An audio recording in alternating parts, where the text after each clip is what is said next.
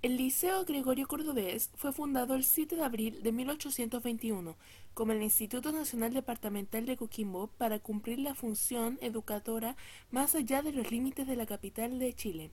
En 1823 se le domina el Instituto Departamental de San Bartolomé de La Serena, siendo hoy el segundo establecimiento educacional más antiguo del país.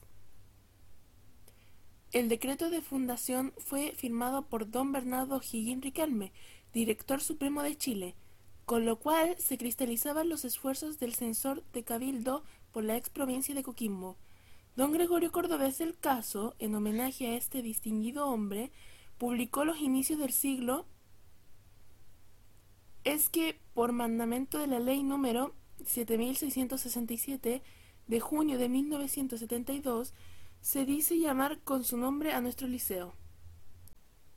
Ilustres personajes han pasado por sus aulas, como docentes y estudiantes, distinguidos académicos, premios nacionales de literatura, educación, ciencias y teatro, diputados y senadores de la República.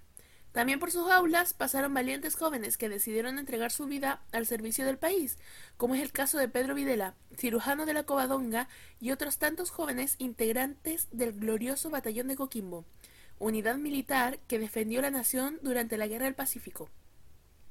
El año 2009, por segunda vez en su historia, permite el ingreso de mujeres a primer año de educación media, siendo esta población en la actualidad aproximadamente un 50% en la relación de la matrícula total.